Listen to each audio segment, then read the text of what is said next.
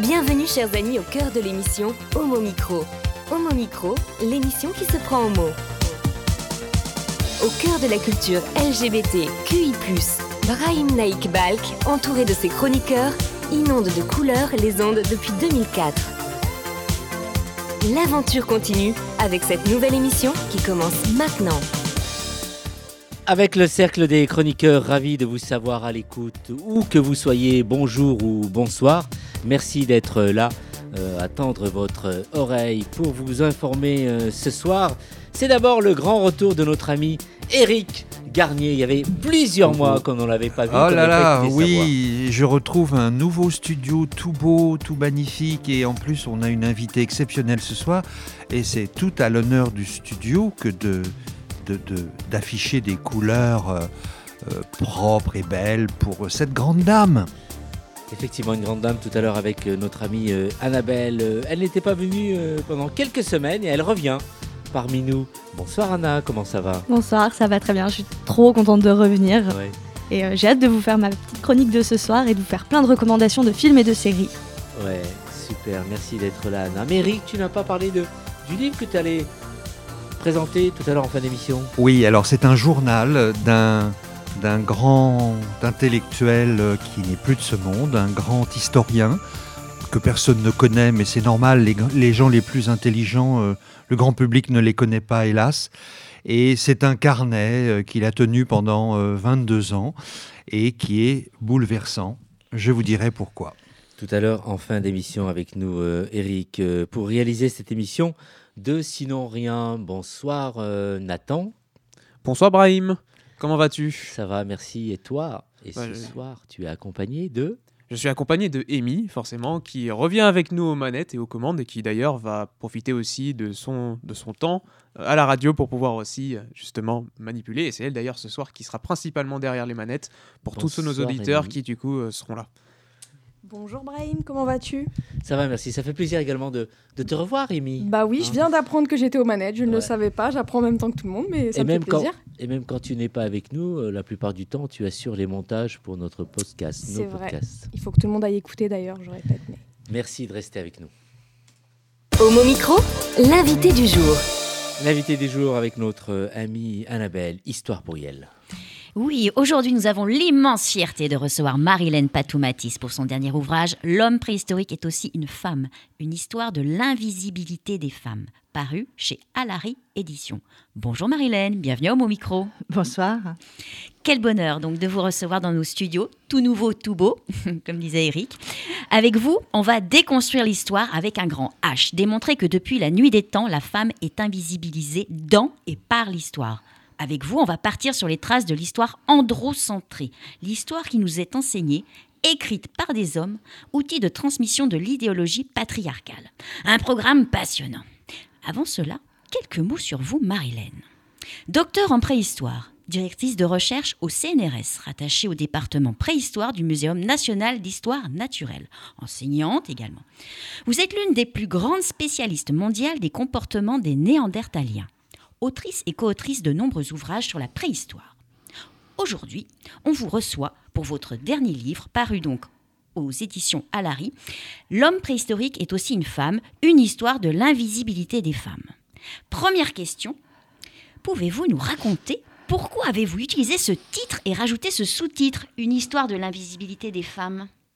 Bah, ça m'a paru euh, au fur et à mesure euh, de, de- de- dans ma profession qu'il y avait quand même un mot qui revenait toujours, c'est l'homme préhistorique ou l'homme de Néandertal. Moi, je travaillais beaucoup sur les Néandertaliens et alors toujours l'homme des Néandertal. Mais à un moment donné, je me suis dit, mais il y a une femme aussi, Néandertal, tout simplement. Dire que j'ai j'ai découvert que c'était pas simplement un mot générique. Parce qu'on me dit, oui, mais il y a un grand H à homme préhistorique. Mais non, quand je n'entends pas le grand H. Donc, euh, en réalité, j'ai découvert que derrière ce mot, il y avait une réalité, c'était l'invisibilité. C'est-à-dire que toutes les grandes inventions dans la préhistoire, des choses qu'on fait, ce qu'on est aujourd'hui, l'invention du feu, la maîtrise du feu, la, taille des outils, euh, la chasse qui était importante pour l'économie à cette période-là, l'art, les superbes grottes, Lascaux, etc., Chauvet, bah, tout ça, c'était les hommes. Et alors un jour, ça m'a un peu énervée. J'ai dit, mais c'est pas possible. Et donc, je suis partie sur ça. Et avec mes étudiants, j'ai dit un jour, mais c'est pas possible. Et les femmes, elles faisaient quoi? Balayer la grotte. Euh, Je dis, c'est pas ça. Donc, il faut euh, repenser, revoir les choses. Et c'est à partir de ça donc, que j'ai travaillé sur ce titre qui était un peu aussi un titre provocateur, euh, voilà, qui est un peu ambigu. En plus, c'est bien, ça fait un peu travailler les neurones. Et donc, parce que c'est vraiment l'invisibilité des femmes euh, durant la préhistoire. Alors que les choses soient claires, hein, votre livre n'est pas un ouvrage misandre, c'est une démonstration étayée de 931 références, oui oui vous avez bien entendu, 931 références qui prouvent que l'homme s'est emparé donc très rapidement du rôle de narrateur de l'histoire pour se placer au plus haut et réduire la femme à un être inférieur, un homme raté, coupable dès l'origine. Pouvez-vous nous refaire brièvement l'histoire androcentrée pour nos auditrices auditeurs? Ah oui, c'est très simple. C'est-à-dire que quand on, regarde la naissance de la préhistoire en tant que discipline scientifique, c'est le 19e siècle. Alors c'est un siècle qui, est euh, voilà, ambivalent, il y a des choses très très intéressantes, il y a des, des révolutions au niveau médicaux et tout ça, mais il y a aussi beaucoup beaucoup d'idéologie. Et aussi, dans cette période-là, on est encore, au moment où naît la préhistoire, au milieu du 19e siècle, on, sort du créationnisme, hein, parce qu'il faut bien voir qu'à cette époque-là, euh, enfin jusqu'à cette époque-là, on avait quand même une vision euh, très arrêtée euh, de, nous, c'est-à-dire qu'on n'avait pas d'ancêtres, hein, on avait été, les, humains avaient été créés par Dieu, et puis point, les animaux aussi, etc. Donc c'était difficile de faire admettre des ancêtres, que nous avions des ancêtres. Donc déjà, on était encore très imprégné de la religion notamment chez nous catholiques, parce que les, préhistoriens, les premiers préhistoriens, c'est occident, c'est vraiment en Occident, c'est-à-dire c'est en France, en Espagne, même c'est euh, vraiment l'Europe de l'Ouest. Et donc forcément, ils sont encore imprégnés. Donc euh, on sait très bien ce que j'appelle moi l'infériorisation euh, des femmes par ordre divin. Et en même temps, au 19e, il y a quelque chose qui va s'ajouter, qui va être terrifiant, c'est qu'ils vont aussi aller à l'université, ils vont entendre quoi? Ils vont entendre les discours médicaux. Et là, on va leur dire que la femme est inférieure par nature. Donc, on va démontrer. Donc, les premiers préhistoriens, ils sont dans ça, dans, ce contexte, dans cette société qui est en plus très patriarcale. Alors, qu'est-ce qu'ils vont faire? Eh bien, forcément, ils vont appliquer leur, mode de vie à eux, leur système social sur ces sociétés très anciennes. Et à l'époque, évidemment, vous en doutez, il n'y a pas de préhistorienne, il n'y a que des préhistoriens. Il faut attendre 1950 pour ait les premières préhistoriennes. Donc c'est vraiment le regard masculin pendant toutes ces périodes sur ces périodes anciennes. Et courant des années 50, 70, c'est une nouvelle discipline qui va apparaître, non? Ben, C'est-à-dire que là, dans les années 50, déjà, les- euh, quelques préhistoriennes apparaissent. Et surtout, euh, venant, bien sûr, comme toujours, hein, enfin en tout cas très souvent, euh, des États-Unis, on va avoir une révolution euh, très importante dans, dans l'anthropologie, hein, qui est bien sûr c'est un grand mouvement féministe, mais aussi dans l'anthropologie.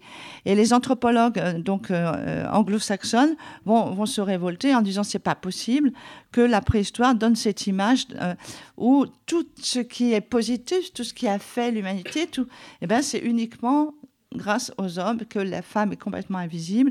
Et euh, lorsqu'on dit les- la femme euh, aller à la cueillette, etc., bon, c'est une activité alors qu'elle est très importante dans les sociétés de chasseurs-cueilleurs, eh ben, elle est minorée. On dit non, non, en fin de compte, c'est la chasse. Et comme on le dit, activité masculine, donc forcément, on met les hommes toujours au-dessus, même lorsque les activités sont des activités très fortes comme la cueillette. Alors, vous, vous avez travaillé sur la préhistoire, hein, c'est votre, voilà, c'est votre corps de, corps de métier. Euh, vous avez fait des découvertes qui allaient dans ce sens, hein, de, de la place de la femme euh, au sein de la vie euh, sociale. Est-ce que vous avez eu des retours de vos collègues masculins un petit peu ardus Comment ça s'est passé pour vous, dites-nous Alors déjà, pour, pour les auditeurs, il faut rappeler très très rapidement que là, nous parlons de la période très ancienne euh, de nos ancêtres. C'est lorsqu'ils étaient chasseurs, cueilleurs, nomades. Donc c'est très important parce qu'il va y avoir une grande révolution néolithique après, où de prédateurs, on va devenir des producteurs, et là, tout va changer.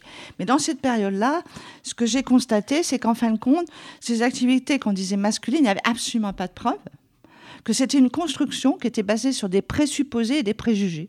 Comment voulez-vous qu'on sache qui taille l'outil? On peut pas. Qui euh, peint Lascaux On peut pas. C'est-à-dire qu'en fin de compte, c'était quelque chose qu'on nous disait, mais sans aucune preuve archéologique. Donc déjà, il a fallu déconstruire, c'est l'essentiel de ce travail, déjà, qui est très important, c'est la dé- déconstruction de, toutes ces idées préconçues, ces présupposés, voire des préjugés.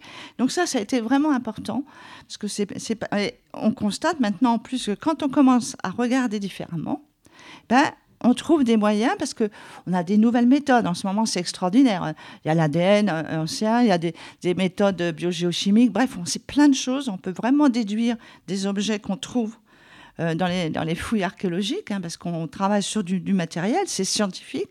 Donc, toutes ces nouvelles méthodes permettent de constater qu'en fin de compte, ce qu'on nous racontait, c'est des sottises. Euh, sur le, le fait de penser que certaines activités n'étaient pas faites par les femmes parce qu'elles étaient graciles, elles étaient moins fortes, moins robustes que les hommes, tout ça, c'est des sornettes, puisqu'on s'aperçoit en fin de compte qu'elles sont extrêmement robustes, qu'elles sont très musclées, donc elles peuvent faire plein d'activités dites, entre parenthèses, masculines. On s'aperçoit aussi qu'elles vont dans les grottes. Elles ont laissé les empreintes de leurs mains. Donc, euh, il y, a, les empreintes des mains des femmes et il y a un cheval à côté qui a été peint. Pourquoi pas imaginer de dire, mais c'est peut-être aussi la femme qui a, qui a laissé sa main qui a fait ce cheval. Euh, Pourquoi voulez-vous que ce soit que des hommes Les sculptures, c'est la même chose. On a beaucoup, beaucoup de statuettes féminines. Euh, L'art est un art essentiellement à cette période-là qui représente des animaux très peu des humains, mais quand il y a des humains, ce sont des, tout est féminin quasiment, presque à 100%, 80 à 90%, c'est du féminin. C'est-à-dire que c'est des statuettes qui représentent des femmes, c'est des profils, euh, de- des silhouettes de femmes sur les parois, c'est aussi des vulves. Donc on est beaucoup dans du féminin. Donc là aussi, c'est important parce que ça témoigne que forcément, dans la, vie courante, leur statut n'était pas inférieur, puisqu'elles avaient là, dans, ces représentations, la place principale. Donc tout ça commence à, bouger. Et, ce que je pense très important à dire, c'est qu'il ne faut pas tomber dans le piège euh, d'avant, c'est-à-dire de dire toutes les, les femmes ont tout fait. Moi, ce que je pense que c'était des sociétés équilibrées. Parce que ce sont des petites structures sans État, sans hiérarchisation. Et ce qui compte pour vivre, je ne dis pas survivre, parce qu'il y a des périodes, à mon avis, très, très agréables à vivre dans, dans ces périodes-là, c'est un équilibre qui est basé sur les compétences, qui ne sont pas liées à ce que nous, on a fait euh, beaucoup actuellement sur le genre. Donc, c'est absolument pas ça. On est dans un autre système. Ce ne sont pas des sociétés identiques à nous. Il faut bien le savoir. Elles sont différentes, ni inférieures ni supérieures, mais elles sont différentes. On ne peut pas appliquer, comme on le fait actuellement, nos systèmes, euh, nos comportements sur les leurs. C'est vraiment ça qu'il faut. Il faut prendre du recul. Et c'est important parce que là, on arrive maintenant en réfléchissant, en travaillant de plus en plus. Je pense qu'on va montrer que le patriarcat, c'est quelque chose qui a été construit, c'est culturel et c'est pas anthropologique, c'est pas originel. Voilà. Je veux dire, c'est pas dans, les gènes. On n'est pas fait pour faire telle ou telle activité euh, selon qu'on soit un homme ou une femme, à part bien sûr la reproduction, mais le reste. Donc, je pense que ça, c'est très très important parce que ça va, ça amène à ce que j'ai souhaité montrer dans ce livre que euh, les femmes comme les hommes, et c'est ça qui est important, ont participé à l'évolution des sociétés, à l'évolution de- des humains. Mais cette idée d'histoire patriarcale, enfin androcentrée, euh, vous le racontez très bien dans le livre, euh, ça remonte à très loin. hein, euh, et dans les textes sacrés, ça remonte aussi dans la mythologie grecque. Enfin, c'est des choses incroyables. Tout le temps, en fait, ça a tout le temps existé. Quel est le point de départ? Est-ce que c'est au moment où on, a fait de l'agriculture? Voilà, c'est vrai que c'est quelque chose qu'on va dire que le système patriarcal, même si petit à petit on voit, et c'était un, un débat que j'avais eu avec Françoise Héritier, parce qu'elle disait de tout temps, euh, les hommes ont dominé les femmes. Je dis, je suis pas d'accord avec toi. Je pense que c'est pas de tout temps. C'est toi ce, dont tu me parles, c'est le néolithique. C'est quand on est devenu des producteurs, quand on est devenu euh, aussi à un moment donné des commerçants, quand il y a eu des biens, etc. Que on s'est euh, transformé. on voit apparaître la hiérarchie, on voit apparaître les chefs, on voit apparaître les castes, on voit apparaître les guerriers, on voit apparaître les esclaves, qui sont des prisonniers de guerre, parce qu'il faut travailler les champs. Et puis, comme a dit Jean-Jacques Rousseau, à un moment donné, il y en a un qui a dit appartient le champ, hein, donc ça a commencé, euh, voilà. Et, donc là, il y a eu des biens à protéger, et, les femmes étaient très liées à l'agriculture, euh, d'après ce qu'on on- on montre en ce moment. Donc, euh, plus une augmentation très importante des enfants, alors que quand elles étaient nomades, il y avait beaucoup moins d'enfants. Donc, les enfants, plus l'agriculture, elles ont laissé, enfin, le champ libre, entre guillemets, donc pour protéger les biens et tout, aux hommes qui ont développé, c'est l'apprentissage. hein. Si je veux que vous soyez une guerrière demain, je vous- petite, je vous apprends et vous serez une guerrière. Donc, euh, une brodeuse. hein. Pendant très longtemps, ils voulaient faire des brodeuses. Donc, c'est vraiment important de montrer c'est l'appre- l'apprentissage. Et donc, ça, c'est sûrement que ça s'enracine à la fin du néolithique, dans ces périodes, on va dire le néolithique, c'est à partir de 14 000 ans. hein, on va domestiquer les plantes, les animaux et tout ça. On vient du Proche-Orient par vagues successives. Et donc là, on va avoir ce changement de société parce qu'il y a ce changement déjà aussi lié au climat. Et donc, ce qui est important, c'est de voir que ça s'enracine là parce que c'est vrai que c'est quand même un système qui a réussi, malheureusement pour nous. hein, on le retrouve un peu partout. Et euh, ça, c'est quelque chose qui a permis aussi aux hommes d'avoir une maîtrise sur euh, le camp des femmes. Parce qu'à un moment donné, quand vous devez euh, transmettre des biens, il faut être sûr que ce sont bien vos descendants. C'est passionnant. Hein un, dernière- un peu vite, je suis désolée, j'étais un peu de faire des raccourcis. on vous De faire des raccourcis. Vous savez, c'est bientôt l'heure de nous quitter. Bon, Et il se fait faim. Marilène, vous avez travaillé sur le régime alimentaire des femmes et hommes de la préhistoire. Si on se faisait un petit frichti façon paléolithique, quel serait-il? Alors déjà, il y en a qui vont être peut-être très contents et d'autres pas du tout contents, euh, parce que c'est un régime quand même qui est euh, assez carné. hein. Donc euh, c'était quand même des mangeurs de viande, que ce soit les Néandertaliens ou nos ancêtres directs, les premiers sapiens. Donc ils mangeaient pas mal de viande. Alors on pourrait s'imaginer un, steak de bison, voire un steak de mammouth. Hein. Bon, on plusieurs, si on est très nombreux, on peut prendre un steak de mammouth. Euh, mais mais il y avait quand même à côté, bien sûr, des végétaux. Alors, il faut, euh, s'imaginer, là aussi, une grande diversité. Hein. Ce n'est pas du tout euh, ce qu'on peut imaginer, une toundra gelée, euh, parce qu'on dit que toujours, ouais, c'est les périodes glaciaires, il fait très froid. Non, un mammouth, c'est 180 kilos d'herbe par jour. Donc, vous voyez, c'est un paysage quand même avec beaucoup de végétation. Donc, on le sait, ils mangeaient aussi beaucoup de végétaux, notamment les ancêtres des céréales, qui s'appellent les graminées sauvages. Ils les mangeaient même en bouillie, en galette. Donc il y avait déjà une grande variété de nourriture, sans oublier les fruits, hein, il y avait les baies sauvages. Donc je crois qu'on fera un très bon, euh, régime, en plus euh, au goût, c'est bon, mais aussi au régime parce que c'est peu salé, peu sucré et que du bon cholestérol. C'est le rêve. Merci Marilène, merci d'avoir accepté notre invitation. Alors, je pense que nos auditrices, auditeurs ont été conquis par votre récit passionnant et vous désirez en savoir plus? Courez vite acheter L'homme préhistorique est aussi une femme, une histoire de l'invisibilité des femmes, publiée à Alary Éditions. Alors, c'est tellement fabuleux et merveilleux ce qu'on vient d'entendre. Ce serait bien de passer ce message aussi à l'école, dans les manuels scolaires, parce qu'il y a matière à faire et à dire. Oui, j'ai- déjà fait une, un, un premier travail d'approche justement pour euh, modifier un petit peu, euh, déjà faire revenir la préhistoire parce qu'on l'avait enlevé de sixième, là, on les a, là, ça a été remis, et puis surtout changer, parce que là déjà aussi la façon de, de percevoir ces humains qui en fin de compte ont inventé des tas de choses qui font qu'on est là, c'est quand même important. Ce ne sont pas des sauvages euh, euh, comme on les imaginait, au contraire, ils sont pleins de, plein de richesses, hein, si j'ose dire. Des projets de livres, pour finir? Oui, justement sur les relations homme-animal. Bien, Voilà, peut-on vivre sans les animaux? Ça va être passionnant. Et tu nous rappelles le titre du livre euh, L'homme préhistorique est aussi une femme, une histoire de l'invisibilité des femmes, à Alary Éditions. Merci, à très vite à mon micro. Merci. Vous écoutez Homo Micro, une émission de et avec Brahim Naik Balk. Nathan, qu'est-ce que tu nous proposes comme morceau musical? Alors aujourd'hui, en termes de morceau musical, euh, ce que je vais vous proposer, c'est quelque chose de très intéressant. Je vais vous présenter un nouvel artiste qui s'appelle Hubert Lenoir. Il est canadien, il est même québécois. Euh, J'aimerais bien justement qu'on puisse, si ça se trouve, via l'intermédiaire de Denis Martin Chabot, l'interviewer pour une prochaine chronique. Un planète arc-en-ciel spécial musique, ça serait assez intéressant. Il faut savoir que ce jeune Canadien, déjà, euh, est en train de se faire un nom dans la musique, à la fois au Québec, mais aussi dans le monde LGBT. Il faut savoir que cet artiste est androgyne, déjà, de base. Et il a beaucoup mis ces derniers temps, notamment, il, a beaucoup fait parler de lui parce qu'il a mis et il a porté notamment des habits de fille, alors qu'il est un garçon. Et la plupart du temps, il a reçu énormément de critiques et même du bashing de la part de toute la communauté euh, en général, enfin même des, des personnes autour de lui. Et il a justifié même auprès des journalistes et tout ça. Il a dit Mais qui êtes-vous pour me juger? J'ai le droit de m'habiller comme je veux et même tout le monde a le droit de l'habiller- de s'habiller comme il veut tant qu'il se sent bien dans sa peau. Alors, aujourd'hui aussi, pour reprendre le fait que justement euh, le titre du livre qui était euh, L'homme préhistorique est une femme, est aussi une femme, pardon.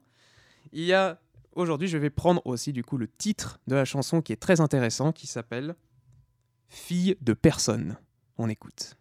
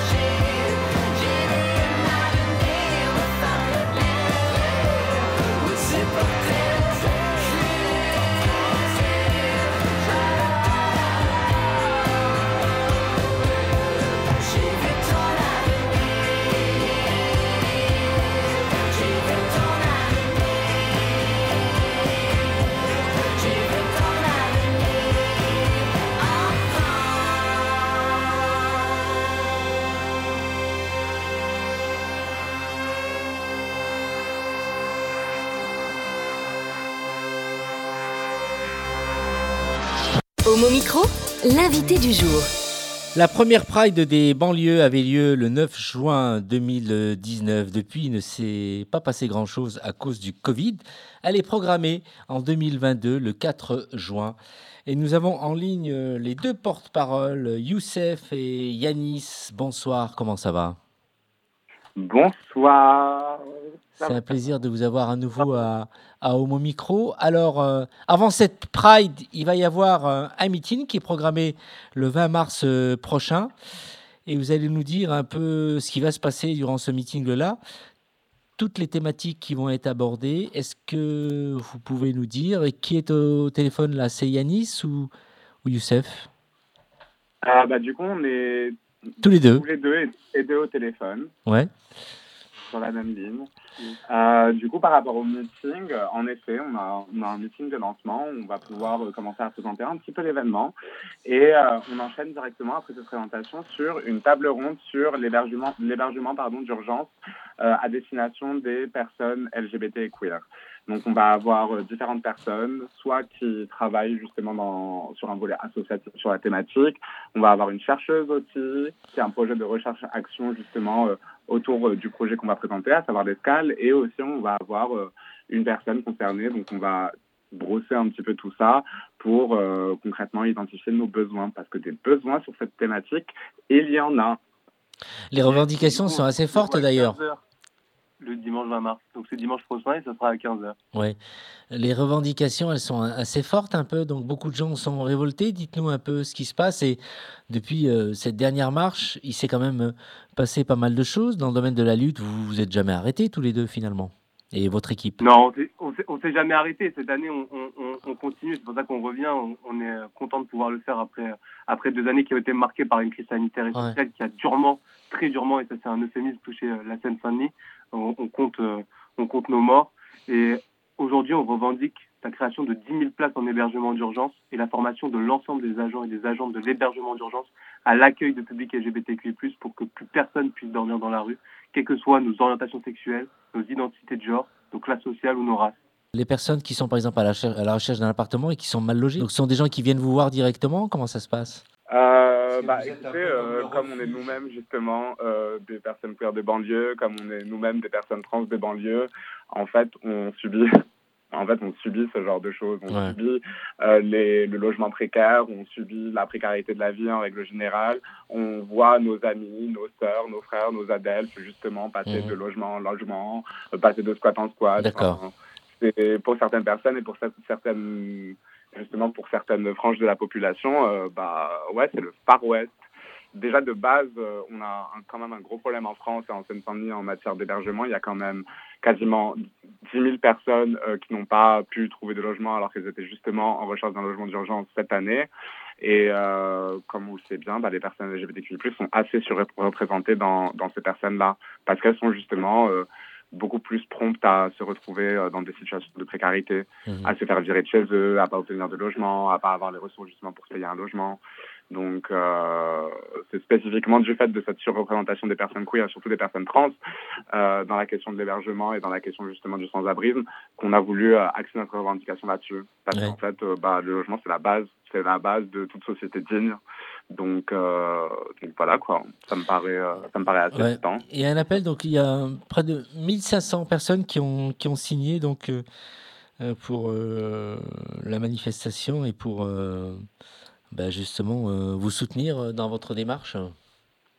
Yes, et c'est que le début, on espère en tout cas. Donc on vous invite à signer sur euh, le site pridedesbanlieues.fr. Vous pouvez aussi retrouver le lien du site directement sur nos réseaux sociaux, donc euh, Pride des banlieues sur Mhm. Facebook, Instagram et Pride-du-bas banlieue sur euh, Twitter pour euh, accéder plus facilement au site parce qu'il n'est pas encore très bien référencé. Donc euh, n'hésitez pas à passer par ces canaux. Mais donc Ouais. euh, je répète, pridedesbanlieues.fr. Plus on sera nombreux, plus on pourra faire avancer nos revendications.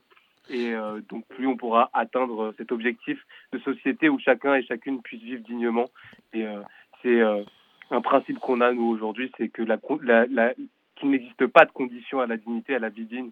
Et pour ce faire, c'est enfin je veux dire aujourd'hui et demain, si une personne LGBTQI+, un euh, une personne queer de quartier populaire peut vivre dignement, peut être bien dans sa vie, et ben peut-être qu'on aura des Mhm. Enfin chacun et chacune. On peut espérer qu'une société où un queer de quartier populaire soit bien dans sa vie.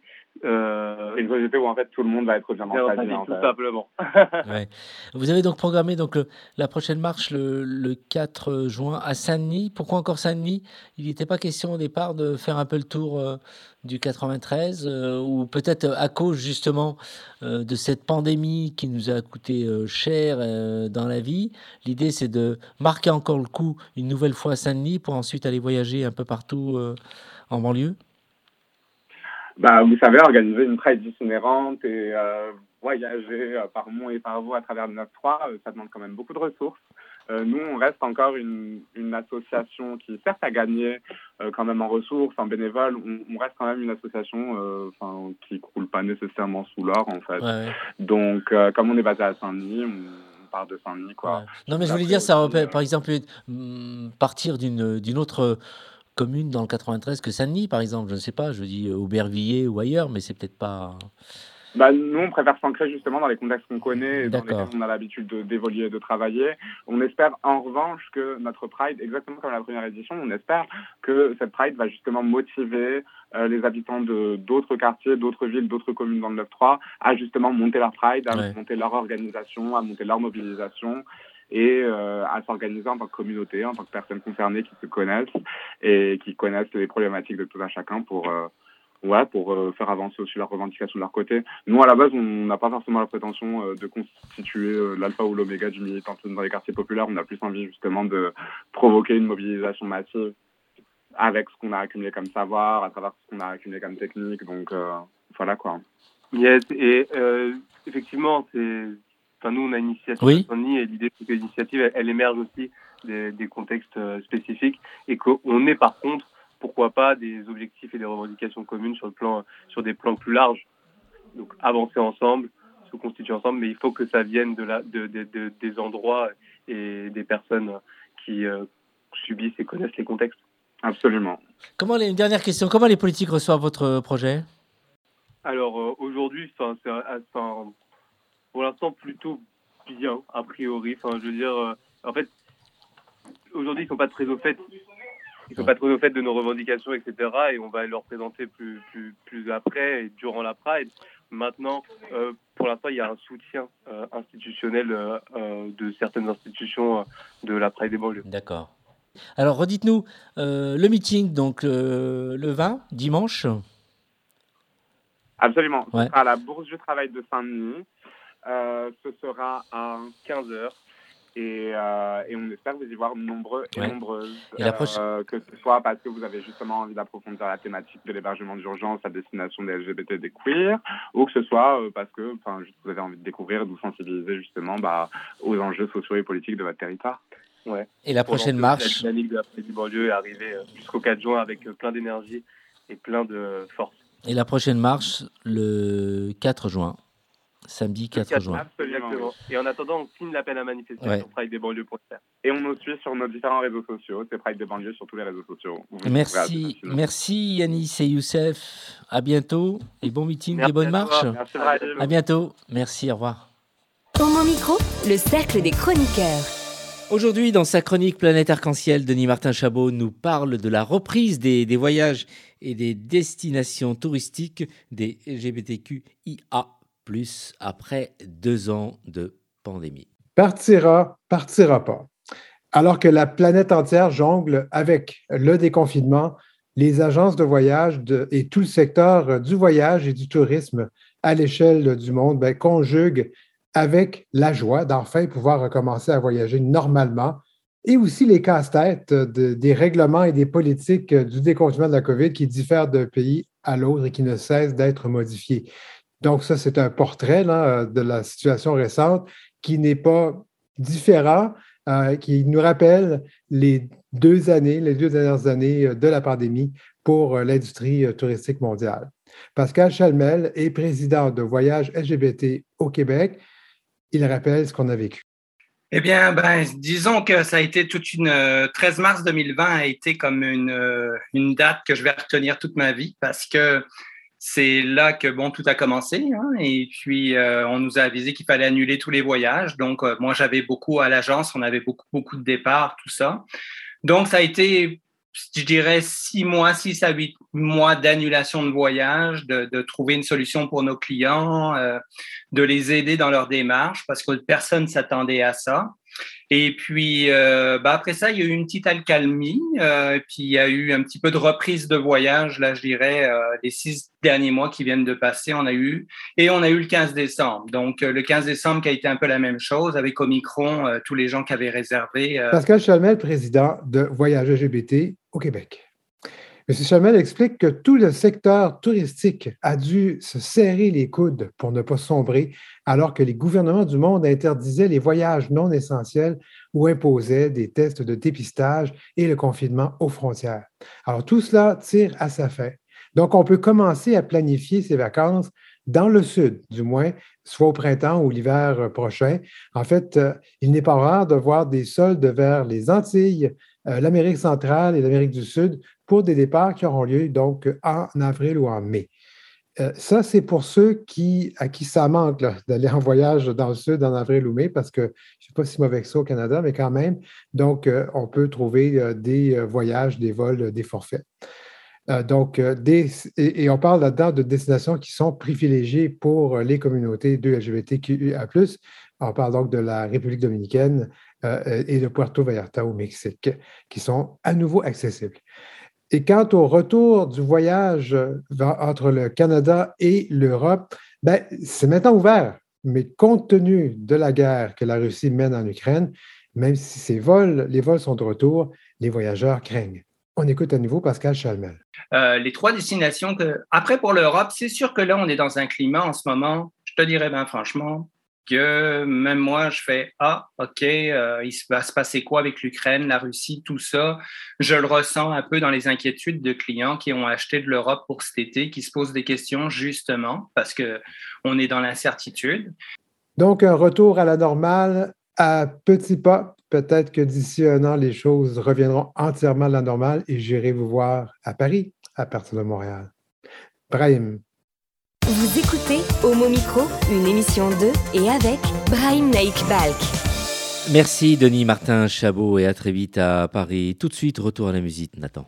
Effectivement, et pour continuer cette envie de voyage, quelle meilleure musique d'un morceau de Desireless? Oui, il fallait revoir les classiques, mesdames et messieurs. Alors voici le tube des années 80 avec Desireless. Voyage, voyage. On écoute.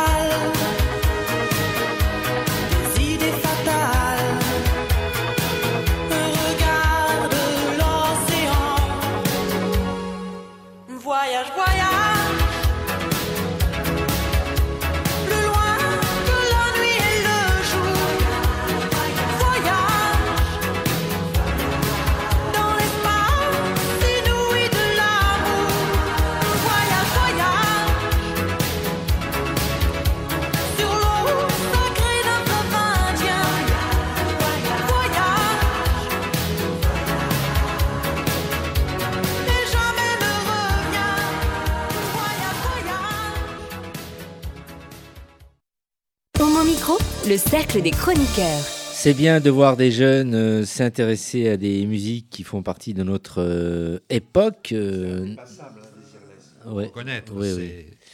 c'est un chef-d'œuvre. Ouais, c'est un chef-d'œuvre, ça fait danser le- les plus jeunes euh, bah, parmi nous. Ça fait vraiment euh, plaisir. Qui te fait découvrir ces, ces classiques, euh, euh, Nathan? Moi.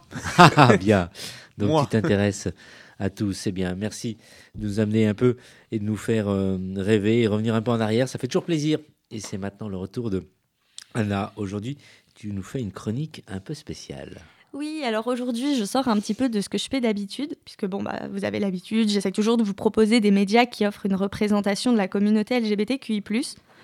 Aujourd'hui, j'aimerais vous parler d'une autre représentation qui est importante à mes yeux, celle de la femme dans les médias. Alors ça tombe bien, ça fait un Oui. peu écho à, la, à ce que Annabelle nous a proposé à l'interview. Euh, donc moi aujourd'hui je vais vous proposer une sorte de petite watchlist de trois films et de trois séries que je conseille à tout le monde de regarder euh, car ces médias offrent une représentation de la femme et de sa place dans la société qui est assez importante. Donc le premier film que je vais vous, euh, vous proposer, c'est L'événement d'Audrey Diwan. Vous en avez peut-être entendu parler. Il est sorti en novembre 2021 dans les salles françaises. Et ce film relate l'histoire d'Anne, une jeune étudiante appartenant à une famille modeste qui excelle dans tout ce qu'elle fait. Alors que les examens finaux approchent, elle apprend qu'elle est enceinte. Voulant se détacher de sa famille et n'étant pas prête à devenir mère, la jeune femme euh, décide d'avorter. Mais c'est pas aussi simple que ça parce qu'en en 1963, l'avortement est illégal. Donc ce film, il est marquant puisqu'il retrace l'histoire d'un combat de millions de femmes à travers le monde et il interroge de manière frontale sur la question de l'avortement. C'est un film qui, au-delà de seulement raconter un combat, n'a pas peur de dire les choses, de montrer l'horreur et les difficultés rencontrées par ces femmes. L'événement porte un message politique et interpelle les gens car, aujourd'hui encore, des lois anti-avortement sont votées dans certains pays. Et puis vous en avez peut-être entendu parler parce que l'actrice a gagné le César de- du meilleur espoir féminin cette année euh, à la cérémonie. Donc le deuxième film que je vais, euh, que je vais vous présenter, c'est Promising Young Woman d'Emerald Fennell. Alors je prononce peut-être pas le- bien le nom. Promising Young Woman, euh, qui est un thriller coloré et féministe qui suit le personnage de Cassie, une serveuse à jamais traumatisée par des événements de son passé, qui se transforme à la nuit tombée en une justicière qui confronte les hommes qui abusent des femmes et leur donne une leçon. Des retrouvailles vont pousser la jeune femme à aller plus loin sur le chemin de la vengeance. Alors ce film, totalement féministe, aborde un thème sombre de manière originale. L'ambiance colorée, les musiques pop contrastent avec le désir de vengeance extrême de Cassie. Mais cette euh, mise en scène participe à la mise en lumière de ce combat contre le machisme et plus important, contre la culture du viol et la façon dont la société traite les victimes. Premier film d'Emerald Fennell, Promising Young Woman est un thriller qui aborde un thème universel et intemporel sous un nouvel angle, porté par un personnage principal puissant et attachant. Enfin, le troisième film, alors c'est un documentaire, c'est Pop Féminisme des militantes icônes pop, pop d'Élise Baudouin et Ariel Wiesman. À la suite des révélations de l'affaire Weinstein, les manifestations se multiplient dans le monde pour dénoncer les violences sexuelles. Les femmes s'emparent de ce qu'il y a autour d'elles pour faire passer leur message, multipliant les références à la pop culture. À travers ce documentaire, les réalisatrices racontent la manière dont le féminisme s'inscrit dans la culture pop. Depuis des années, des icônes telles que Madonna ou les Spice Girls prônent le girl power et mettent en avant la figure de la femme forte et indépendante. Au cinéma, des héroïnes puissantes font leur apparition. Je peux vous faire une liste longue comme mon bras. Et toutes ces figures, en fait, incarnent, incarnent un nouveau féminisme qui est ici mis en lumière. Et dans le domaine des séries, qu'est-ce que tu nous proposes, Anna? Alors, je vais vous proposer donc trois petites séries. La première, c'est Betty de Crystal Moselle. Alors, ne vous pr- méprenez pas, Betty n'est pas un personnage. C'est un mot américain utilisé de manière condescendante pour parler des filles qui font du skate ou qui fréquentent des skateurs, remettant en question leur légitimité dans ce sport. C'est dans ce contexte qu'on suit l'histoire de Camille, Kurt, Onebir, Indigo et Janey, qui forment un collectif de skateuses à New York. Les jeunes femmes sont confrontées quotidiennement à des hommes qui refusent de leur laisser une place dans ce sport, mais elles ne comptent pas se laisser faire. Donc en fait, en utilisant le milieu du skate, Crystal Moselle, elle montre les attaques quotidiennes que subissent les femmes dans l'espace public. La série parle de racisme, de harcèlement de rue et de violences sexuelles. Elle parle aussi de la place des femmes dans le sport et la manière dont elles sont parfois exclues. Ensuite, j'aimerais vous parler de Mixte de Marie Roussin, qui est une série française disponible sur euh, Amazon Prime, pour ceux qui ont. Donc, euh, dans les années 60, en France, seuls les garçons avaient le droit à une véritable éducation. Mais certains lycées décident de tenter l'expérience de la mixité, et ainsi, le lycée Voltaire accueille 11 filles. Rapidement, elles sont confrontées au sexisme banalisé par la société, et elles doivent alors établir leur place au sein d'un établissement réticent à leur présence. Cette série est un portrait de la société des années 60 qui met en avant le combat des femmes pour l'éducation et l'égalité, dans un monde où le machisme était dominant, où le patriarcat est aux commandes. La série permet de montrer le chemin parcouru euh, jusqu'à aujourd'hui. En parlant du passé, elle pointe du doigt des problématiques misogynes qu'on retrouve encore aujourd'hui. Et enfin, la dernière série que euh, j'aimerais vous proposer, c'est The Marvelous Mrs. Maisel d'Amy Sherman Palladino. Donc The Marvelous Mrs. Maisel nous dépeint l'histoire de Miriam Maisel, dit Midge, une New-Yorkaise qui vit avec son mari et ses enfants. C'est une femme aimante qui soutient la carrière d'humoriste de son mari, mais un jour, elle découvre qu'il la trompe avec sa secrétaire. Alors qu'elle noie son chagrin dans le comédie club où il avait l'habitude de jouer, elle est prise d'un élan de folie et monte sur scène, réalisant un sketch acclamé par le public. Midge décide alors de se lancer dans une nouvelle carrière. Se situant dans les années 50, cette série nous offre le portrait d'une femme blessée par la vie, qui décide de ne pas se laisser faire et de se faire un nom dans le monde fermé et machiste du stand-up. Avec cette comédie, Amy Sherman Palladino met les pieds dans le plat et critique la société patriarcale des années 50, qui fait encore trop écho à celle d'aujourd'hui. Merci pour cette excellente euh, chronique, euh, Anna. Effectivement, elle fait écho à notre invité qu'on a, a reçu. Et hum, Eric, tu as séduit. et- Eh oui, oui, il faudra euh, peut-être dire comment on peut les voir, ces, ces trois films et ces trois séries. Euh, alors, donc Mixed et euh, The Marvelous Mrs. Maisel, elles sont disponibles sur Prime Video, pour ceux qui, euh, qui peuvent regarder. Euh, Betty est disponible sur OCS. Ouais. Euh, alors l'événement est sorti euh, il n'y a pas longtemps au cinéma, donc euh, il va falloir encore attendre un petit peu euh, pour, euh, pour avoir les DVD. Euh, Promising Young Woman, il est disponible, il est trouvable en DVD. Et euh, Pop Féminisme, alors il était disponible pendant un moment sur Arte. À vérifier s'il y est encore. Mais je pense qu'il y est encore. Voilà. Arte.tv. Arte.tv, ouais. voilà. Merci Anna. Alors tu donnes rendez-vous aux auditrices et auditeurs euh, quand la prochaine fois? Dans 15 jours? Bah, quand tu m'invites. Ouais. À très vite. Merci Anna. Homo Micro, le cercle des chroniqueurs. Et nous passons à Eric Garnier qui nous présente le journal de Jean Jacquard. Oui, alors moi-même je ne le connaissais pas. euh, euh, c'est une petite article du Monde des livres qui m'a alerté.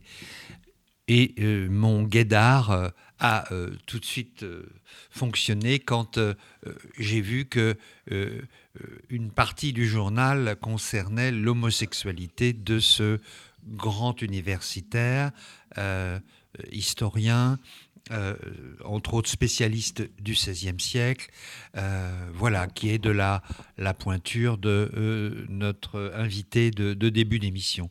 Alors, Jean Jacquard est un homme qui n'aura pas connu le Pax, puisqu'il est décédé en 98, à l'âge de 70 ans. Alors, on peut dire quelques traits de, de, ce, de cet homme très attachant et qu'on aurait aimé pouvoir inviter à l'émission. Euh, si elle avait existé, euh, oui, ça fait 24 ans là, 23 ans qu'il est décédé, non. À 5-6 ans près, on aurait peut-être arrivait. C'est un Parisien, mais qui a des racines euh, campagnardes. C'est un passionné de Paris. C'est quelqu'un qui, voilà, pour qui la famille est très importante. Bon, on, on se demande s'il a un père ou pas, puis on apprend beaucoup plus tard, au moment où le père va mourir, qu'en effet cet homme, euh, disons, s'était éloigné euh, très vite de la vie euh, de Jean Jacquard. Alors, plus étonnant, enfin, c'est un. Alors, sa famille euh, est athée. Euh, La maman est une militante communiste, mais lui, Jean Jacquard, euh, vers 14 ans, se, euh, se convertit au catholicisme. Et c'est un peu le début des problèmes. Alors, quand le journal commence, il a 15 ans, 16 ans. C'est la fin. C'est un an avant la fin de la guerre. Euh, il est à Paris. Euh, et euh, au début, c'est vrai, le journal est assez succinct. C'est quelques lignes chaque jour. Et bon, il y a quelques événements politiques par rapport à la guerre, familiaux, scolaires, amicaux, mais c'est pas intéressant. Voilà. Ça devient intéressant quand on a la puce à l'oreille et on se dit, sachant que la quatrième de couverture parle bien de l'homosexualité de Jean Jacquard, quand va-t-elle arriver dans ce journal? Et elle arrive. Voilà. Alors, euh, il faut se. Alors, ce, ce Jean Jacquard, quand on lit, j'ai tout lu, hein, vraiment, euh, 700 pages. Bon, il est attachant euh, de par sa modestie. C'est un type très brillant, mais il est très simple et il pense davantage à la réussite de ses amis dans leurs études, euh, comme le concours de Normal Sup, euh, que se réjouir euh, de ses, succès. hein. Il est plus heureux de d'écrire dans son journal que tel ami a été admissible à, à Normal Sup que, ou à Cachan que, de, que ses propres succès. Alors, ce qui est, c'est donc un camarade, un, garçon qu'on apprend à apprécier. Voilà. Euh, il n'est pas prétentieux, il, euh, est vraiment, euh, voilà, plein de vie, mais en même temps, ce qui est saisissant, c'est son chemin de croix, car en effet, il, on est plongé donc régulièrement dans son journal par des, phrases où il se, il se met plus bas que terre, car c'est le combat entre son homosexualité et la religion catholique, qui bien, qui bien sûr pardon, sont absolument des ennemis. Alors, euh, il est sincèrement croyant, c'est une vraie foi, assez naïve, et l'intérêt de ce, roman, de ce, ce- ce journal, c'est que on suit donc l'évolution de Jean Jacquard, à la fois sur ses goûts personnels. C'est un homme qui adore la musique classique. Je crois que quelqu'un qui aime la musique classique aura beaucoup de bonheur à, à- lire les, les comptes rendus des, des concerts auxquels il assiste. Il adore tout- bien sûr tout ce qui est culture.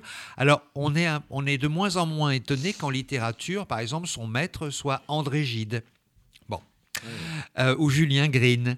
Euh, et donc ce journal montre son évolution à la fois intellectuelle euh, et familiale, car évidemment, sa mère, qui est l'être qui lui est le plus cher, ne supporte pas quand elle comprend qu'il est attiré par les garçons. C'est terrible pour lui.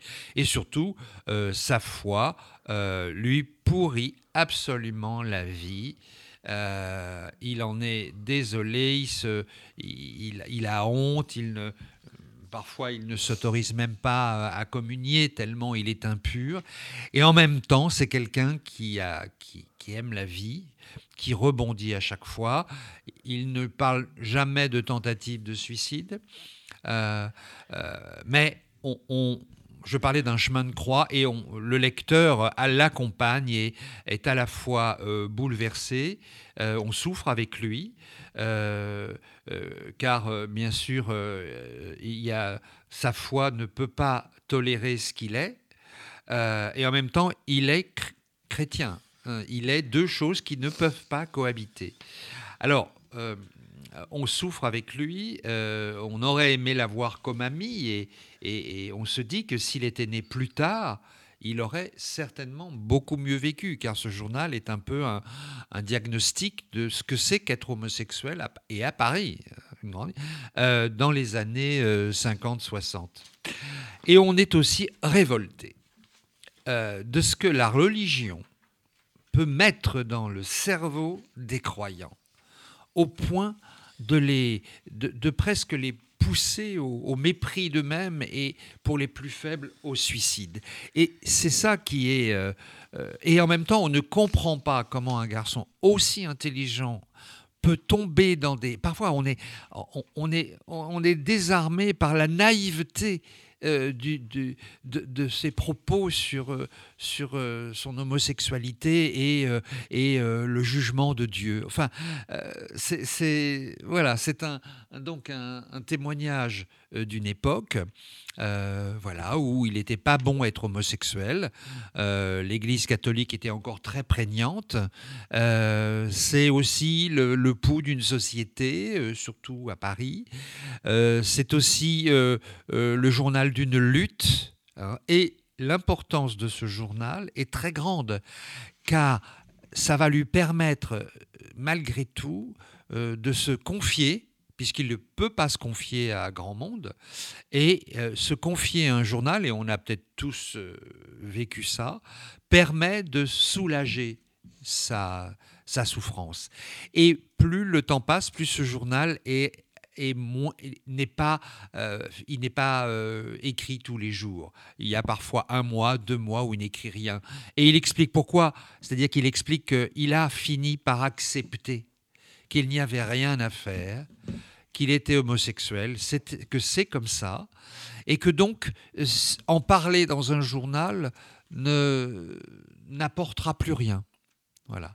Alors, on aimerait connaître la suite parce qu'en 66, euh, il a 40 et quelques années.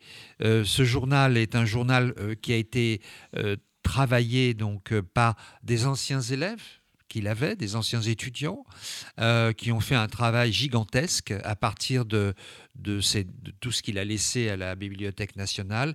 Et on se demande bien, entre 66 et 98, il a encore eu presque un quart de siècle de vie, comment il a vécu son homosexualité? Par exemple, après 68, le journal s'arrête en 66. euh, Qu'est-ce qui s'est passé? Voilà. Donc, à la fois un journal un peu casse-pied à lire au début, mais ensuite, quand on a ce fil rouge de l'homosexualité, eh bien, on ne peut plus lâcher ce journal. Et on, est désolé, euh, moi qui aurais peut-être eu euh, l'âge de le- éventuellement le connaître, on est désolé de ne pas avoir pu rencontrer ce Jean Jacquard. Et on a le cœur serré de voir à quel point la société et surtout la religion pouvaient euh, briser des vies à ce point-là et faire que euh, peut se mépriser soi-même sous prétexte qu'on est homosexuel. Alors, les, les éditions, ce sont les éditions CTHS. CTHS, c'est le journal de Jean Jacquard avec une très belle couverture. Et euh, voilà, c'est un ami que l'on suit pendant 20 ans et euh, que l'on quitte euh, le cœur serré, à regret, et en même temps admiratif d'avoir surmonté l'homophobie intrinsèque à sa foi. Merci Eric. Deux bons euh, livres, euh, celui que tu viens de citer et l'invité d'Annabelle Guiraud. Nous avons reçu euh, tout à l'heure euh, Marilène Patou-Matisse pour son livre L'homme préhistorique aux éditions Alary Éditions. Surtout, courez, allez acheter ces deux bons livres. J'ai été vraiment très heureux de passer ce très grand moment euh, avec vous. Merci pour ce retour, Anna, et à très vite, j'espère. Bah, à très vite. hein. Tu, tu m'envoies un message à mon numéro et j'accours. Et tu accours, super. Merci Eric d'être euh, Voilà, j'ai- terminé un gros euh, roman de 600 pages aussi, un roman cette fois-ci. Donc je vais peut-être arrêter les, les gros 600 pages, ça, ça sera le troisième. Euh, voilà, il faut que je lise autre chose. Mais en même temps, voilà, une prochaine fois, ma, ma chronique sera prête. Merci Eric et merci aussi aux réalisateurs euh, Amy et euh, Nathan d'avoir été là devant euh, les manettes euh, de l'autre côté de la vitrine. À très vite et à très vite surtout en podcast. On vous embrasse, passez une bonne semaine et prenez soin de vous. Ciao ciao. Hey Oh non Cette émission est maintenant terminée. Mais un conseil retrouvez l'ensemble des podcasts d'Homo Micro, l'émission qui se prend au mot, sur toutes les bonnes plateformes de streaming.